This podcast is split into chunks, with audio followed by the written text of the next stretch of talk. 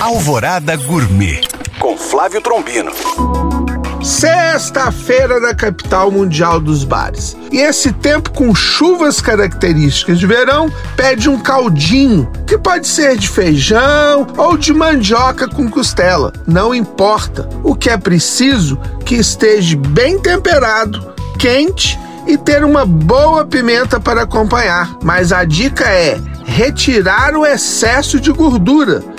Para isso, precisamos desligar o fogo, deixar esfriar para que o caldo decante um pouco e a gordura vai concentrar na superfície.